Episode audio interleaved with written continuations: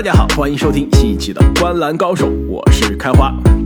大家好，我是阿木。大家好，我是正经。那么昨天晚上啊，NBA 总决赛的第四场刚刚结束，可以说啊，我们是见证了一个历史的诞生。在大比分一比二落后的情况下，在客场波士顿 TD 花园非常充满敌意的比赛氛围中，斯蒂芬库里可以说是完成了职业生涯最强之作，全场拿下四十三分，带队在第四节啊战胜了波士顿凯尔特人，把总比分啊硬生生是扳成了二比二，这样。第五场将会回到勇士的主场啊，开始了今年总决赛的天王山之战。可以说啊，昨天的这第四场比赛啊，应该是我们今年总决赛看下来最精彩、水平最高的一场。两位有没有这种感觉？我觉得这场比赛和总决赛的第一场两场比赛都是我认为非常高水平、非常高水准的比赛。其实第二场我们知道三节就打卡了，第三场呢，其实总体来说这个。两边打的都不是很流畅，虽然最后波士顿赢了，但第四场确实啊，这个整场比赛看下来完全无尿点。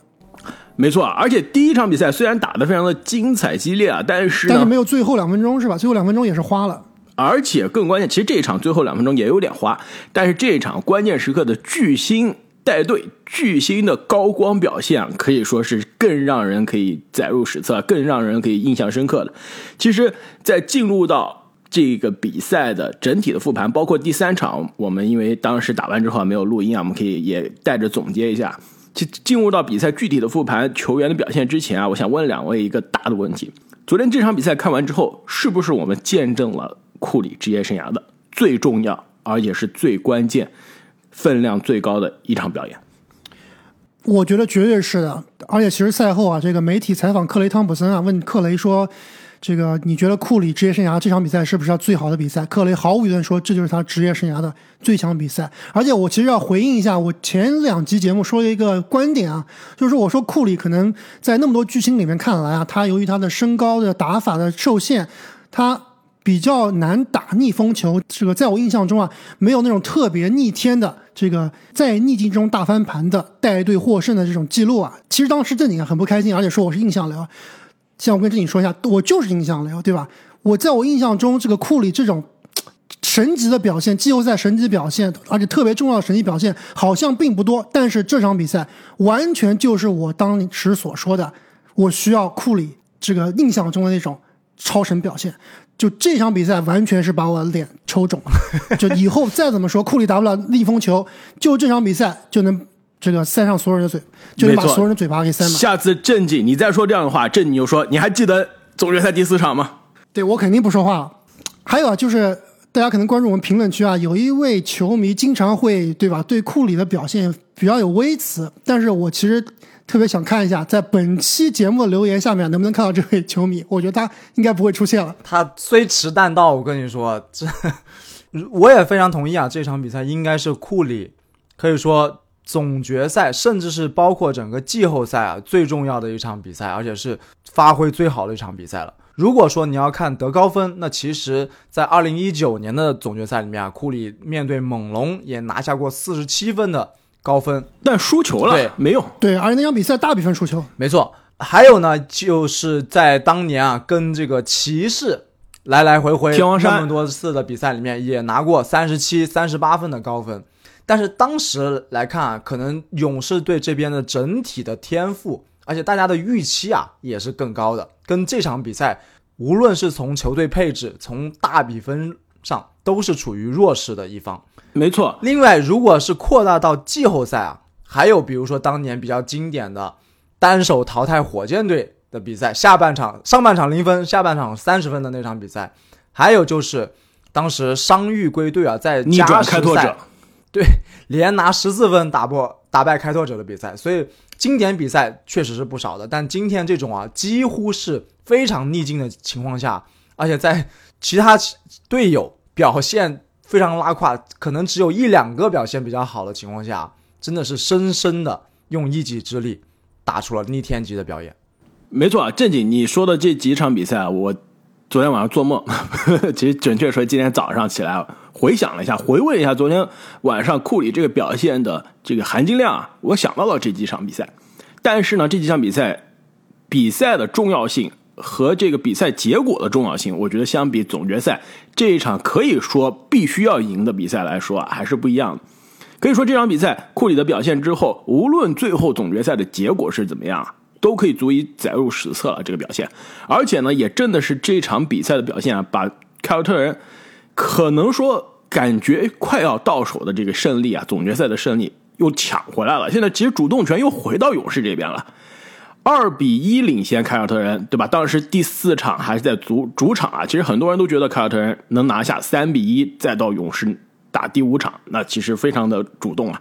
那现在一下子一下扳成了二比二，而且勇士接下来三场是两个主场优势，完全不一样了。现在市场把前两天非常看好的凯尔特人啊，又变成了这个呃不是夺冠的热门了。现在勇士又是夺冠的热门了。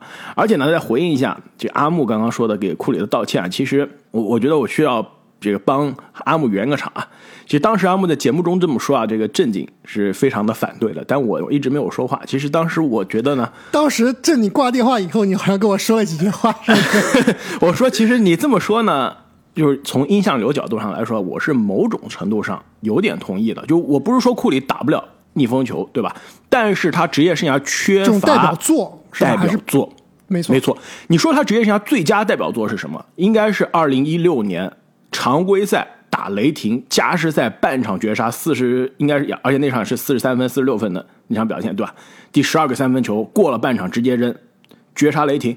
就你们是知道我收藏球星卡嘛，对吧？其实球星卡这个过去几年出了一个非常经典的系列，就是 One and One，它里面有一个叫做经典时刻，就是 Timeless Moment，就不朽的时刻，就是很多球星他职业生涯最高光的时刻。比如说，利拉德是挥挥手绝杀，对吧？卡哇伊是颠颠球绝杀，文斯卡特这个扣篮大赛，都是这种经典的高光时刻。其实库里选来选去，大家公认的，而且最终球星卡公司啊选的就是他的常规赛绝杀雷霆。那球炸不炸？炸！那球经不经典？经典。但是说来说去啊，就是一场常规赛，分量跟挥挥手是吧？跟颠颠球，包括雷阿伦的总决赛的三分球绝杀都不一样。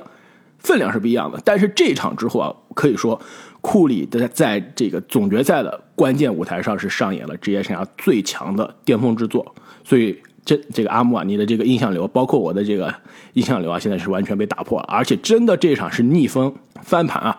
所以回到这场比赛的这个整个走势啊，其实说实话，一直到第四节打一半，虽然凯尔特人和勇士前前后后都有各自领先的时刻。但是我一直觉得凯尔特人这场是能拿下的。我不知道你们俩还记不记得？我记得卡塔图姆是在第四节打一半的时候有一个助攻底角，应该是斯马特还是怀特的三分球啊？霍福德那球助攻之后，我说今天稳了。首先塔图姆指标五个第五个助攻拿到了，另外就是那球的进的时候啊，其实凯尔特人的进攻还是比较流畅的。但是在那之后，凯尔特人就一下子掉了链子，而且呢，库里和勇士这边也起势了，把比赛带走了。所以这场比赛啊，真的是客场的环境必赢的情况下逆风翻盘，而且更重要一点啊，给库里的这个表现加分量就是带伤上阵。其实正好可以聊一下第三场，第三场最后时刻，霍福德倒在了库里的这个受伤、受过伤的这个脚踝上。当时正经，你的心情是怎么样的？而且当时据说库里有感觉是之前斯马特对他那个常规赛的啊犯规的受伤，有可能是这个伤情又复发了。当时正经有没有有点担心第四场库里的状态？我非常的担心啊！当时，因为当时他说他自己说的就是和斯马特的那个情况非常像，但只是没那么疼。那我的解读就是你在这个。强颜欢笑，对吧？你在这个安慰球队。如果是斯马特的那个情况，那你想想，他伤了两个月啊，这太太吓人了。我当时就觉得总决赛已经走远了，你知道吗？非常的可怕。没错，谁知道呢？这个受伤啊，让库里就直接进化了，带着伤打了第四场，完成了四十三分的表现。所以，对当时我们看这个东决的时候，还在说。巴特勒也是在受伤之后，或者是说伤势加重之后啊，突然的天神下凡了两场，这个打出了非常亮眼的表现。那当时是领跑今年季后赛第一人的这个位置。那这场比赛过后啊，库里可以说反超了巴特勒，也是带伤归来。而且，其实我们先不看第四场，光看前三场，还有就是第三场的表现，其实库里的表现也是可以说是几乎完美的。就当时我就说啊，我说库里已经连续三场都打得非常优秀，没有拉了。他如果再这么状态保持保持下去啊，那他真的是改变了我过去他的想法。我我当时就说，我说这个库里今年季后赛啊，打的就像过去几年在骑士队啊，特别是在这个三巨头骑士三巨头比较。伤病比较严重的时候的詹姆斯，真的是每一场比赛都是 carry 球队，每一场比赛都是像一个孤胆英雄，而且极其的稳定。所以这个系列赛开始之前，我们前瞻预测，阿木，你当时还质疑过我说库里有可能在系列赛场均三十五分，现在我告诉你啊，三十四点三分，非常接近了。对，我是真没想到库里能在总决赛打得这么稳定，而且我记得昨天正经在最后也说了一下，说库里打球啊，现在特别特别的冷静。我觉得也是，不光是进攻非常炸裂，他的投篮选择、他的策动、他的这个篮球智商，我觉得包括篮板球的拼抢，对，包括篮板球的拼抢、身体素质的这个肌肉强度的提高，我觉得甚至现在的库里是超越他两连 MVP 时候的库里的水平的。就拿当时他们勇士还比分落后的时候，最后应该是三还三分钟还是四分钟的时候，那个球就库里。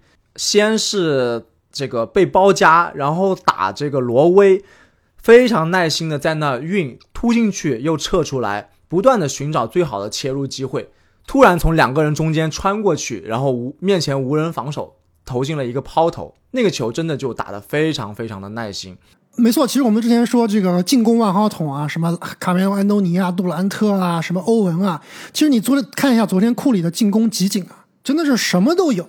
对吧？抛投、中距离、中距离打板、超远三分，对吧？延射三分、后撤步三分、篮下突破，基本上是十八般武艺啊，样样精通。所以昨天这场比赛的库里真的让我改变了我对他这个过去的看法。当然，优不优秀？我们之所以，我之所以对库里之前有所这个质疑啊，当然肯定也是拿一个非常高的标准了。那现在可能大家拿库里的标准就是联盟历史前十的标准来衡量啊。但是通过这场比赛，我觉得他是最起码是是值得这个讨论的历史前十。而且现在的比赛走势啊，我们看的也比较清楚了，就是凯尔特人基本上是把勇士队赖以成名的这个传切体系打得有点支离破碎了。几个比较关键的球员，像格林，我们不说了，后面应该会讨论到这个灾难级的表现。克莱汤普森在绿军快速的轮转、快速的脚步、这个手长脚长的干扰下，他现在很难获得特别好的机会，有时候真的就是顶着人头投出来的这个神仙球。所以在连这个传切体系被破了之后，可能现在真的就是靠一个超巨在苦苦支撑。而且我们刚刚提到了第三场，其实我觉得第三场也是非常。值得回味的第三场打的就非常有这两个队的缩影啊！凯尔特人这边坚持用大阵容，其实我们一直都有点奇怪的，就是防库里为什么老是 drop，对吧？阿木也提到过，老是往后退。我觉得乌杜卡教练这一点还是比较值得钦佩的，就是双方我们都知道是各有痛点。凯尔特人这边是有体型优势，那勇士这边啊是有这个射程优势，那。与其说啊，我去硬凯尔特人这边硬匹配勇士的五小，我不如我全场保持我的高度，在场上就用身材来打你。那第三场就是很很完美的体现，即使有一些球我 drop，我防不住你的突施冷箭，防不住你的三分，但是我全场这个篮板抢爆你，我的内线进攻，我的二次进攻把勇勇士打得毫无招架之力，就是用我的长处，我就不跟你拼你的长处了，我就全场。用我的长处去打你的短处，打的也是非常的成功。而且我觉得现在对于两个队来说啊，这个时间点，每一场比赛的时间点也很有意思。就第一节的上半场是凯尔特人时间，第四节的前半段也是凯尔特人时间，但是第三节的后半段和第四节的后半段现在看起来是勇士的时间。谁能在这个自己的时间表现不拉胯？同时呢，限制对手的优秀时间啊，也成为了之后比赛走势的非常关键的一个指标。没错，而且两边啊，刚刚正经提到一点，就是其实看第三场和第四场啊，很明显的差距就是两边最后拼的这个篮板球。那第三场可以说凯尔特人前场篮板是把勇士内线刷爆了，但这场不一样了，勇士首发搞了一个对首发搞了一个小球阵容，但是呢篮板又下去了。但是篮板呢，却是全场啊把凯尔特人压制了。所以讲到这个呢，就不得不提到，可以说昨天勇士的第二大功臣，也是打出了职业生涯代表作、职业生涯 常规赛、季后赛、总决赛最佳篮板球表现的嘴哥枸杞哥威金斯。而且我觉得这场比赛之后，我们再也不能说他是枸杞哥了，这不是养生篮球的打法。养生篮球不可能。不可能在总决赛抢十六个篮板的，对吧？对，昨天这场的拼劲，我觉得确实勇士更胜一筹。到了最后，你很明显的感觉到，这个凯尔特人这边不知道是放松也好，或者是体力问题也好，有一点走神，有一点跳不动了。但是嘴哥啊，连续的两个关键篮板，包括前场篮板，而且抢下来之后啊，他还能把球打进，这个真的就非常非常关键。这个拼劲是要给他点赞的。而且他在防守端啊，基本上就是防对方的箭头，从塔图姆防到杰伦布朗，其实真的是非常非常强硬。其实放眼整个季后赛啊，勇士其实发挥第二稳定的球员就是维金斯了吧？应该是维金斯论名气，克雷啊，这个甚至普尔，包括以前的追梦啊，都肯定是比维金斯的这个头衔更大。不，我觉得不光名气更大是发挥第二好，也是球队第二重要的球员。第二重要，是是对你要是论攻防两端，那真的是第二重要的球员。所以威金斯啊，这场比赛十七加十六的表现，真的是给球队带来了很多的能量啊。其实第三场输掉之后，追梦在自己的博客上也说了，觉得自己球队今天这个拼劲不足，有一些这个懈怠了。但是第四场很明显拼劲回来了，所以威金斯啊，应该是球队胜利的这个第二大功臣。我觉得球队胜利的第三大功臣，你们俩觉得是谁？我觉得克雷是汤普森。你觉得是克雷汤普森吗？对，特别是最后阶段，你没有发现吗？最后阶段，这个凯尔特人哑火，最后五分钟好像只得三分是吧？最后三分钟就从五分钟到两分钟，一分半这段时间一分没得。这段时间其实你看一下场上的这个防守啊，基本上就是我们先回回顾一下，当时之前一段在五分钟之前啊，杰伦布朗一个人打了一波高潮，当时我也说杰伦布朗应该是总决赛如果赢的话，他应该是总决赛 MVP。然后呢，就是基本上后面依然是杰伦布朗拿球比较多啊，那塔图姆就隐身了，消失了，不知道在干什么。那很多情况下，杰伦布朗照之前啊都是无差别单打的，哪怕你对面防的是维金斯防我，我也可以无差别单打。但是在最后几个这个 position 里面啊，是克雷桑普森对应杰伦布朗，而且防的非常好，基本上每次都能防住他突破的角度，基本上每次都能让杰伦布朗是分球分出去。我觉得那几个防守的这个强度，那几个防守的回合啊，仿佛又看到了这个当年巅峰时期的克雷汤普森。不光是进攻端，防守端依然是非常的强硬。对我给我再给你补充一下啊，这个防守端是很重要啊。其实他昨天真正最关键的是那个反超的三分球，那个三分球，没错，而且那个三分球攻防转换之间，库里给他的第四个助攻嘛，啊、当时是四分二十六秒，凯尔特人还领先，应该是九十四比九十二领先，然后克雷接到库里的传球三分出手，直接都是那球都没有拿下来做准备，就直接拿了之后就往上推就就射了就进了。而且有点超远，对吧？有，点是离得三分线外有一两步。而且那个那个角落至少聚集了五个人在那个角落。没错，那球进了之后，反超气势立刻不一样了。而且我阿莫再给你补充一下，最后凯尔特人的这五分钟的进攻哑火啊，我当时我就觉得这个很纠结啊。重新回去给我看了一下录像，就不仅是塔图姆消失啊，是球队打的完全没有章法。在运动战是五分第还有五分十八秒的时候，塔图姆助攻斯马特进了一个三分球，当时领先四分。这球是我当时说到这个，每一场比赛的关键时刻，斯马特都可以进一个非常神奇的三分。没错，这球进了之后，塔图姆第五个助攻，我是发了微信给你们俩讲的，我说今天凯尔特人稳了。结果我那个微信说凯尔特人稳了之后，凯尔特整个五分钟只得了三分，结果那个微信下面回复你一条，就是我回复的一条 GG。对，过过了半个小时，GG 了。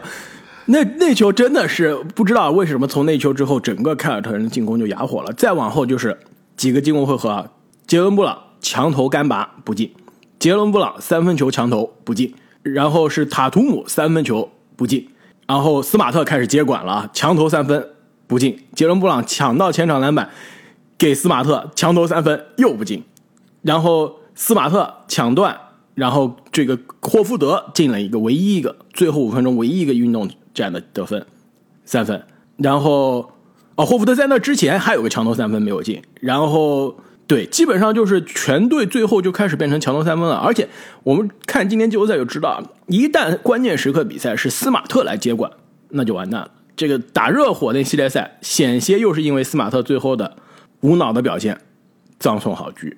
但我看赛后啊，很多球迷说这个塔图姆的表现非常的灾难。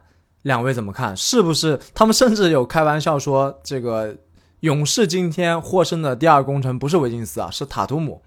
两位怎么看？我觉得塔图姆今天打的不能算好，但也不能说特别差吧。当然肯定是没有达到开花所说联盟前五的水平的，这是毫无疑问的。而且其实我还是坚持这个观点，就目前打了四场比赛下来，如果让我评凯尔特人这边的最好的球员，或者说如果凯尔特人能够夺冠啊，我的 FMVP 的票我肯定会投给杰伦布朗的。而且这里你昨天好像也说啊，说作为勇士球迷，你可能。更害怕杰伦布朗比害怕塔图姆要多一点，是不是？是的，我因为我感觉杰伦布朗啊，他不知道怎么，就是最后终结的那一下，比塔图姆要流畅一点，要硬一点。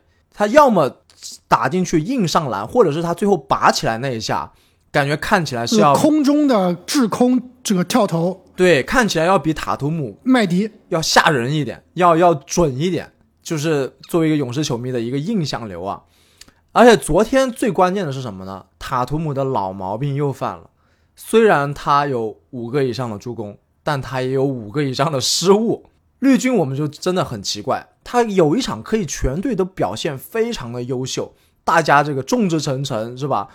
拼劲十足。但是突然可能有一场啊，到了一些关键的时刻，又出现一些很奇怪的失误。确实，这支球队的年轻啊，有的时候是要付出一些代价的。那昨天塔图姆。是六个还是七个失误，是吧？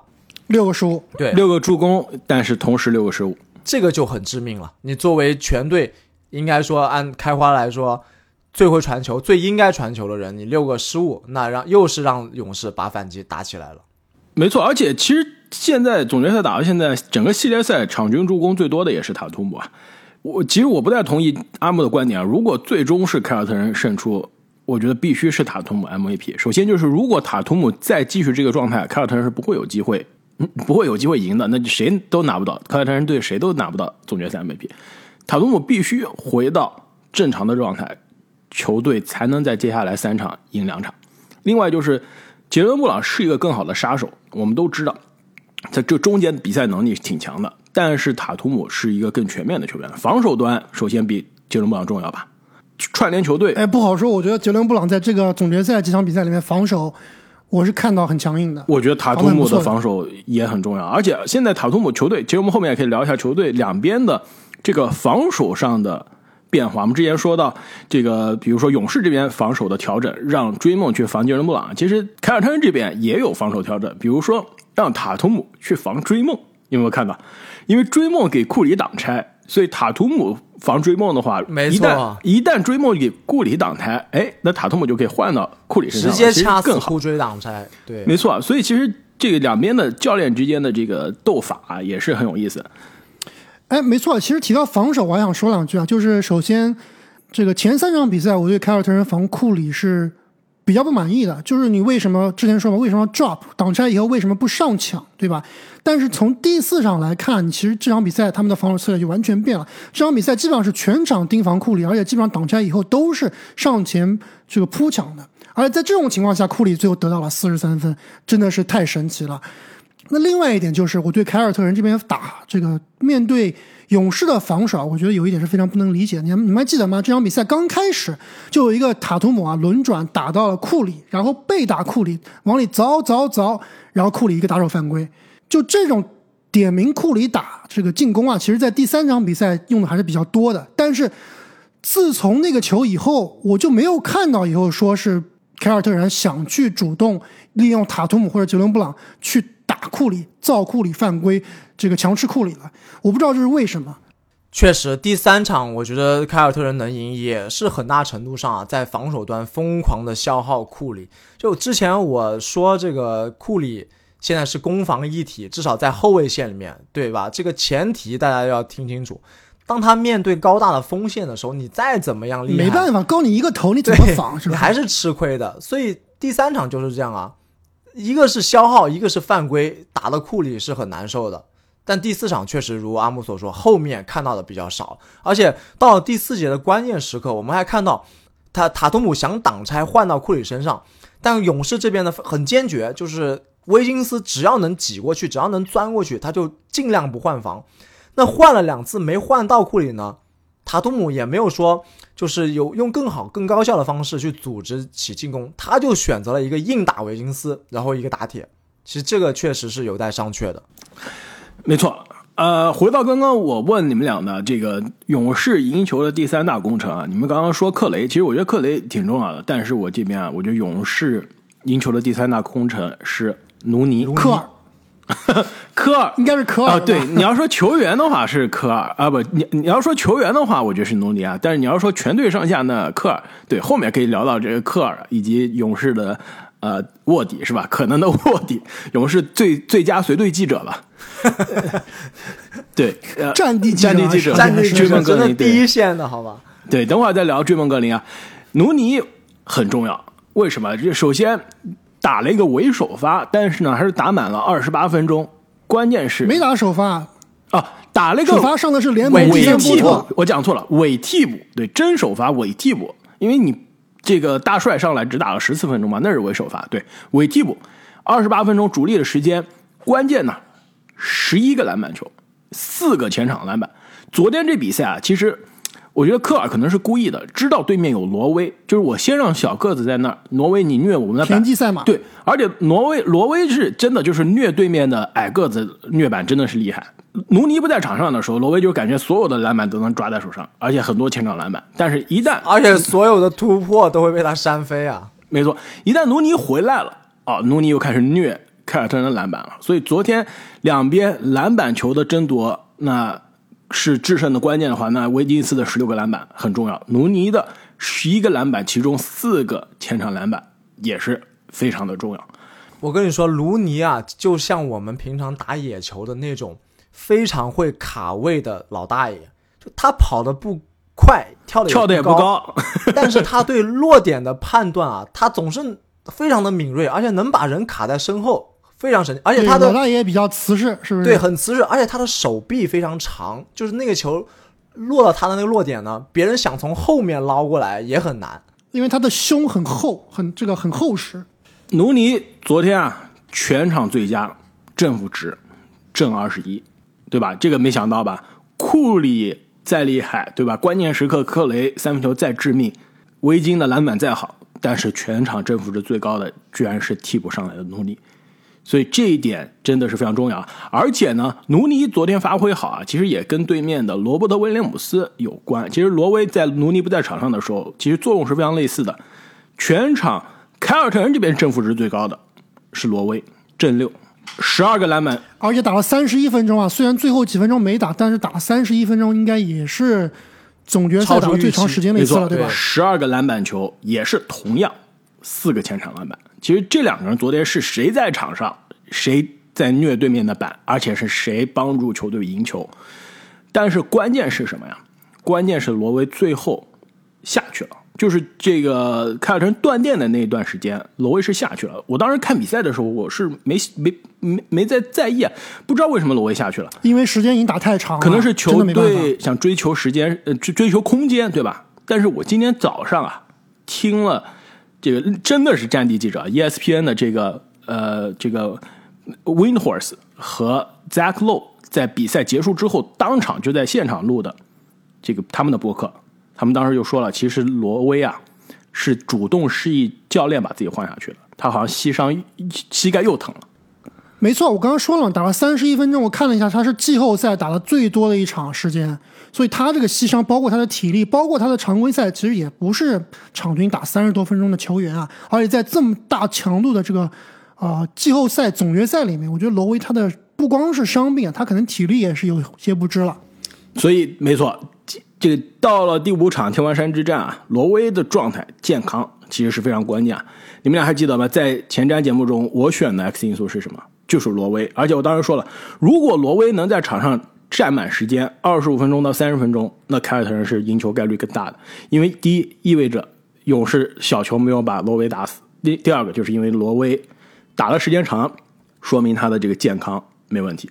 所以我觉得这个凯尔特人是不是后面要有一个战术，就是尽量把罗威的时间啊重新分配一下，就尽量能让他最后三到五分钟能够出场，前面可能第二节、第三节的时候少打一点。没错，那这刚刚我们已经剧透了一下，勇士这边很多球员发挥非常好，但不得不提一个最终是改变球队、改变比赛走向的决定，那就是科尔在第四节的关键时刻啊，几上几下的追梦，我已经数不清了。就是直到 到了进攻回合让追梦坐板凳，到了防守回合让追梦又上来，这个关键时刻能让球队三巨头之一的追梦坐冷板凳，这样的决策，这样的魄力，其实我真的是挺佩服科尔的，完全不新鲜啊！联盟头牌都可以打替补，在他手下。那不一样，那 这背景故事完全不一样。那头牌是因为伤愈归来，而且科尔在第而且头牌他性格好呀，追梦是个刺头呀。没错，而且啊，在第四节的开始，科尔是排了什么阵容？你们还记得吗？让库里当时是下去休息了，球队当时这个前场是别理查加追梦。哎，对，我想起来了，当时我这个全身一紧啊，看了那个出场阵容，感觉要崩盘了，是吧？这阵容，别理查追梦加普尔，对我当时就跟另外一个这个勇士球迷啊，我说我发我发短信跟他说，我说在必赢的总决赛的第四节开始，科尔居然让球队王牌坐板凳，然后在场上上别理查加追梦的组合。我说这球这场球能赢，那我佩服；如果要输的话，科尔这一招绝对会被大家喷的。绝对背锅的，真的。所以啊，这个正经，昨天第四节科尔对于追梦的这个几上几下，让他坐冷板凳，你当时心里是怎么想的？我觉得追梦没有任何借口啊，他就是自自己的进攻端就是灾难。如果说他真的还有一些作用的话，那只能就是他防守端了。有的时候一些进攻转换、一些助攻，但是更多的时候啊，他在场上，反正我是没看出来这个深层次的原因啊，直观的感受就是在伤害球队。而且刚刚说到这个阵容啊，你想想外线普尔，内线别里查，你这这个拉塞尔来了都防不住对面的进攻啊。没错。其实我看一下追梦最后的技术统计啊，两分、九个篮板、八个助攻、四个抢断，看起来还是挺追梦的。但是你真正从现场观感来看啊，我也同意正经，就是他在进攻端基本上是副作用的。而且我想问一下开化，你有没有回去回放一下这个追梦的这八个助攻是怎么刷出来的？在我印象里面，好像首先弧顶发牌基本上是没有的，对吧？他这八个助攻是怎么怎么送出来的，对吧？我唯一的一个印象中的一个就是就是最后传给卢尼那球，对快攻传给卢尼，那个很关键，确实。昨天呢，说实话，追梦拼不拼，我觉得挺拼的。全场最多的五，他确实拼，他就是菜，没办法，不不怀疑他拼。全场最多的五个前场篮板，这个必须给他掌声的。而且呢，他很多助攻啊是抢下前场篮板之后分出去的球，所以这个助攻是不声不响刷出来的。但是呢，进攻端个人对于球队的贡献基本上是副作用的。七中一，首先你就不应该出手七次，对吧？你出手比大帅多，比这个努尼多，其实就是不对的。这七中一，而且命中率也是感人。而且追梦现在已经退化到什么程度？就是巅峰追梦全明星那几年的最佳阵容那几年的追梦还是有三分射程的，就是你就百分之三啊十的样子能投有的，对吧？现在是基本上所有人放空啊，他在进攻端的待遇就跟都不是我之前说的隆多比威少要差。我不是说之前说隆多化了嘛，就是以前隆多著名的凯尔特人的时期，这个全场让他在三分线外，对吧？但是隆多突破上篮，大家还是要防的，对吧？追梦现在就是属于他的待遇，我估计比西蒙斯还要差，就是三分线外肯定是没人管了，上篮现在大家也不管了，就说追梦你想上你上吧，想你那个破小抛投你破投就行了，但大家都知道追梦上篮也是假装上篮，然后立刻分出去。现在所以追梦持球突破哪怕篮下是空的，大家直接去找追梦，要准备传给 外面什么人，对他的进攻一点的尊敬都没有啊。所以其实追梦现在在场上真的防守端的确有贡献，要拼劲啊，这还是在篮板球，他可以防对方的锋线，还是很但是很进很重要的。攻真的实在是太差了。昨天球队赢球了，首发中这个波特不用说了，为首发是吧？正负值是负一，接下来最差的就是追梦了，正负值是零，而且一度是正负值负负十几，那是到了这个就最后一波流的时候换上来防守的时候追了一点，是吧？没。错。所以啊，这个昨天的这个科尔的用人可以说是挽救了勇士，而且追梦呢，在赛后他的这个播客啊，昨天打完比赛回到酒店好像两点了，追梦又去录播客了。今天早上我爬起来立刻就听了，追梦当时的说法就是，首先就有人问他说：“追梦，你昨天科尔让你坐冷板凳，你惊讶吗？他之前有跟你沟通过吗？”这么说完全没有跟我沟通，但是呢，教练不需要跟我沟通。只要能赢球就行了。他让我坐冷板凳上谁，只要能赢球就行了。其实这一点啊，我不知道他说的是这个，就是冠冕堂皇的这种这这个客套话，还是他真的心里这么想啊？但我我宁愿相信，我觉得是真的。就勇士的教练组，我感觉应该是联盟里面啊前几的有权威的教练组了。对，科尔肯定是镇得住任何人的。，对对，任何超级巨星都是这样的。没错。而且我想说的是什么，就是真的，如果全全联盟啊，真的只有科尔能镇得住。因因为你想一下，因为科尔做球员的时候。得到迈克尔乔丹的尊敬，就是因为在训练的时候被迈迈克尔乔丹跟霸凌了，直接怼回去了。你想一下，当时九十年代的时候，全联盟有谁敢怼回作为队友啊？名不见经传队友能怼回迈克尔乔丹，所以科尔的这个脾气和魄力，我相信是可以的。而且我想说一下这个关于追梦这个播客，其实我们之前也聊过很多次了。首先，我觉得他这个播客对于我们的球迷来说肯定是好事情，对吧？第一手新鲜资料，然后又是战地记者，最直接、最从球员角度来分析，而且时效性非常强。但是如果我要是科尔，我肯定恨死追梦格林这个播客了。首先，就这场比赛，刚刚开花说了，打完比赛到酒店已经凌晨两点了，两点了还在这录音。那这场比赛就算了，因为下场比赛是礼拜一嘛，对吧？所以还是有休息时间。但是他在第三场比赛，就是礼周三那天晚上打完，也是这个十十二点多了，美国美东时间，然后要去酒店还要录音。你只有一天的休息时间，你还在熬夜，他录完都不知道几点了，三四点了才去睡觉。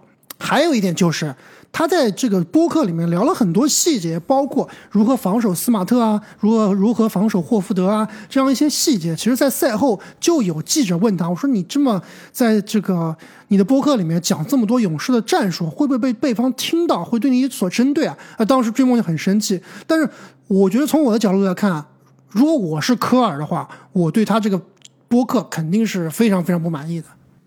但是呢，不得不说啊，追梦真的是把这个作为一个事业，对吧？因为正是因为呢，他自己在总决赛的表现起起伏伏，经常当这个卧底，当完卧底被罚出场是吧？之后立刻就回去录播客了。他现在的播客的话题性啊，关注程度真的是应该是篮球播客中最近是最高的，是吧？都要超越《灌篮高手》了。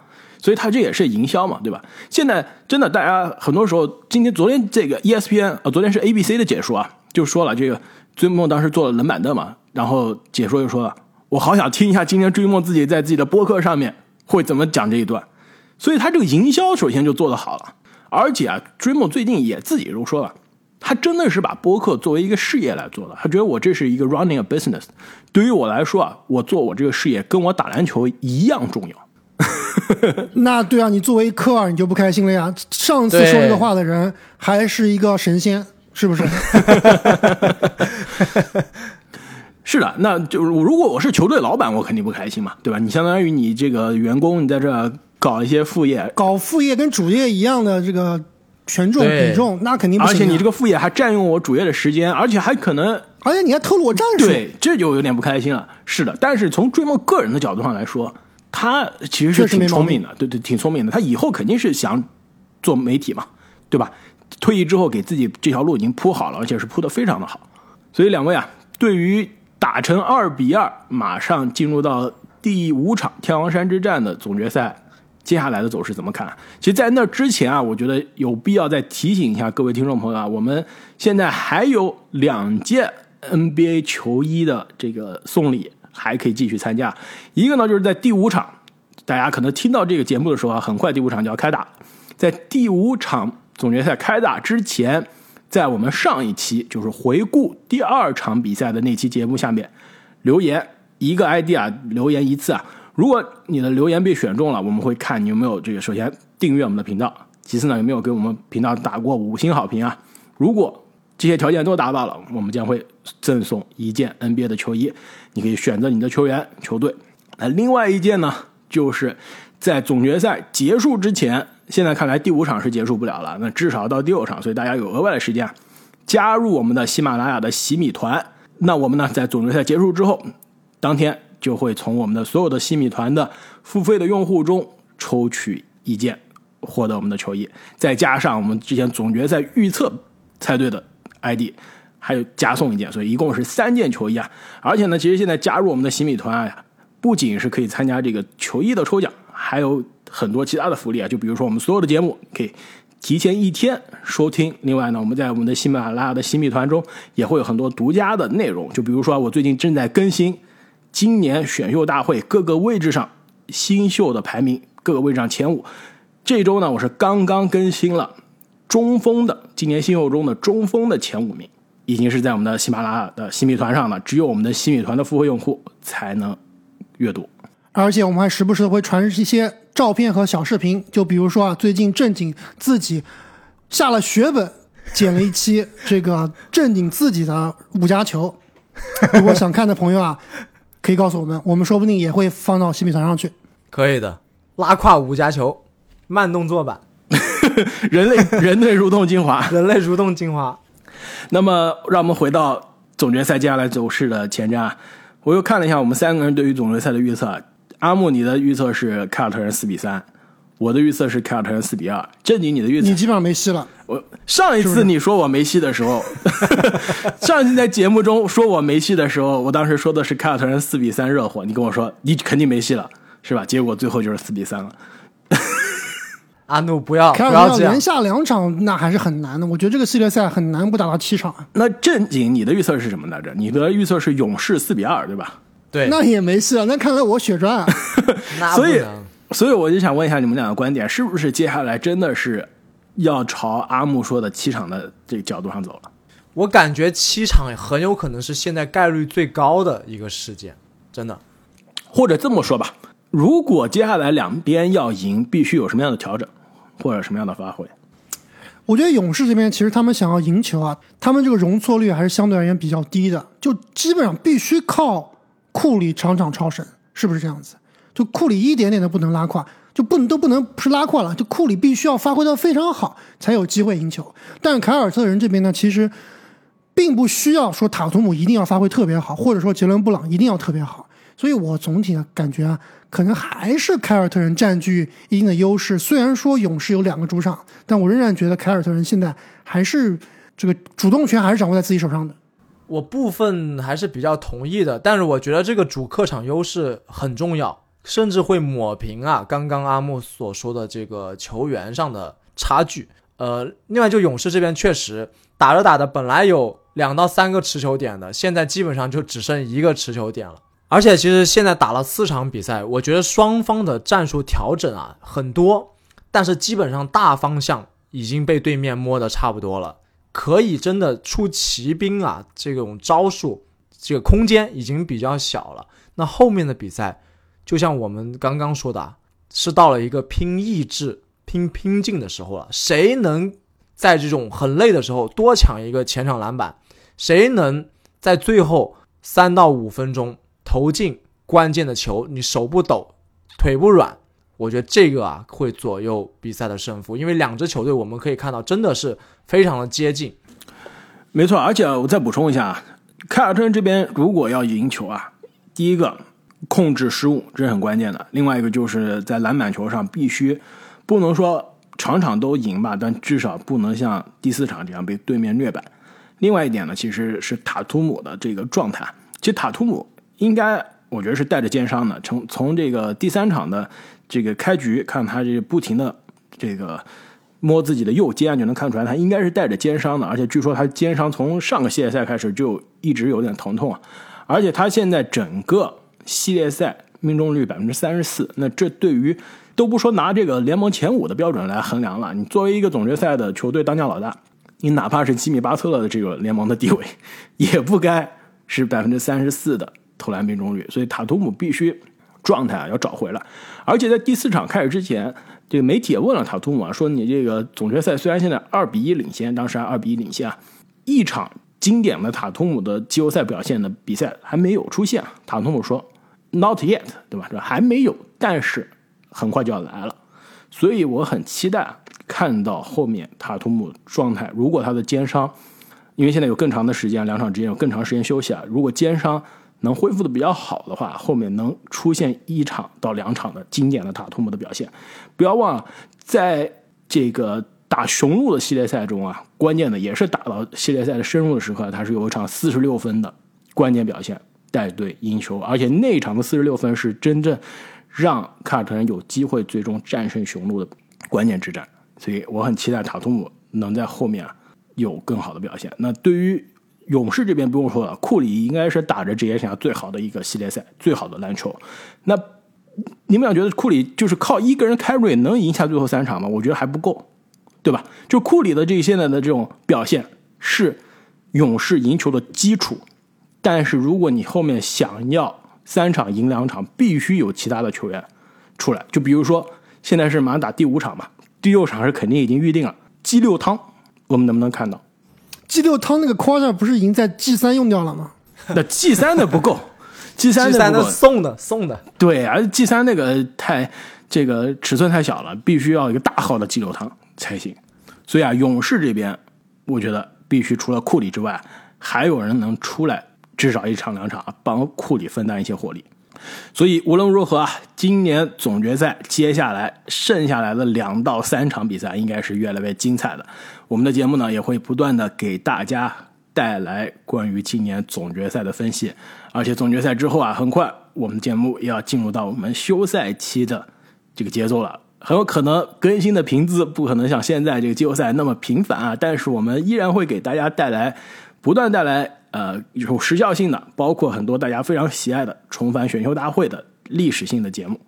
补充一下，虽然说不会这么频繁，但是我们应该会保证至少一周一期，这个是我们三年来呃几乎是风雨无阻吧，百分之九十九的情况就应该是有一到两次是因为只有一次，应该只有一次。啊，同时有事，所以缺席过一次，但基本上是保证保底啊，一周一期。而且啊，说实话，从内容的质量、深度以及这个准备时间的长度上来说啊，休赛期的节目其实我们是花的时间、花的功夫更多的，对吧？那个十大球员的排名啊，包括每一个球队的呃赛季前瞻啊。包括这个重返选秀大会也是很花时间每一期我们花查查太多资料，查资料、查数据、准备的时间，绝对是比季后赛的这些节目更加难的。所以到了休赛期啊，我们更新的频率可能变成了变回了这个一周一更啊，但是内容的长度、质量、深度绝对是有保证，而且是应该会更好的。而且呢，这个想要关注我们选秀啊，想迫不及待了。因为我知道很多球迷啊，之前也私信我们说，哎，今年选秀大会你们怎么看？啊这个，比如说这个切特到底是不是美国版的周琦啊？有没有有没有戏？能不能成为状元？所以想要提前关注我们选秀内容的话，其现在就可以加入我们的新米团啊，可以看一下我的选秀笔记。这样，在这个选秀大会月底开始之前，已经知道了每个位置上最好的选项前五分别是哪些。呃，最后我想提一个留言啊，就今天刚看到的，觉得还是挺怎么说呢，挺感人的。就是一位叫做“明镜亦非台 FF” 的球迷给我们留言啊，他说他最近几年眼睛不舒服，所以只能呢更多的靠音频来了解 NBA。感谢《灌篮高手》的各位陪我度过这几年，每期必听。有这个眼睛不适的球迷啊，一直一直通过我们的音频来了解这个篮球。也希望你能更快的恢复，对吧？也一直啊，无论你看不看比赛，也一直通过我们的音频啊来了解 NBA，了解篮球，一直关注我们。没错啊，也是非常感谢这位明镜亦非台的朋友啊，非常感谢你对于我们节目的大力的支持啊。呃，其实这个朋友提到这一点啊，就是通过音频来了解篮球的内容啊，其实我是很有感触的，因为我一直不太喜欢在手机上看视频，就是我很少用这些短视频啊，这个手机视频的这些平台。我觉得其实要么你就看大屏幕，对吧？看电视，看这个比赛的转播，要不然你就是比如说这个通勤的时候啊，这个做家务的时候啊。干其他事情的时候，上上班的时候，对，听着这个音频的播客，我觉得其实这样效率利用是更加好。看比赛肯定大的屏幕，看上去更爽，对吧？更加投入，效果更好。那你平时在这些碎片的时间，同时呢，可以听着音频，又不影响你干其他事情，开车啊，这个上班，啊，对吧？其实我觉得是一举两得。所以上班上班，你确定吗？上班我是真的听不了播客，我只能听音乐。你是追梦吗？我是说上班的路上，上班的路上。不是上班的过程中，上班的路上。但是我之之前记记得有这个听众朋友说，他上班的时候也在听。对，摸鱼的时候可以听，是吧？摸鱼的时候，对，而且邀请你老板一起。不提倡，不提倡，好吧？不提倡，不提倡。所以非常感谢啊，各位听众朋友对于我们节目的支持。我们本期节目就聊到这里，我们下期再见。再见，再见。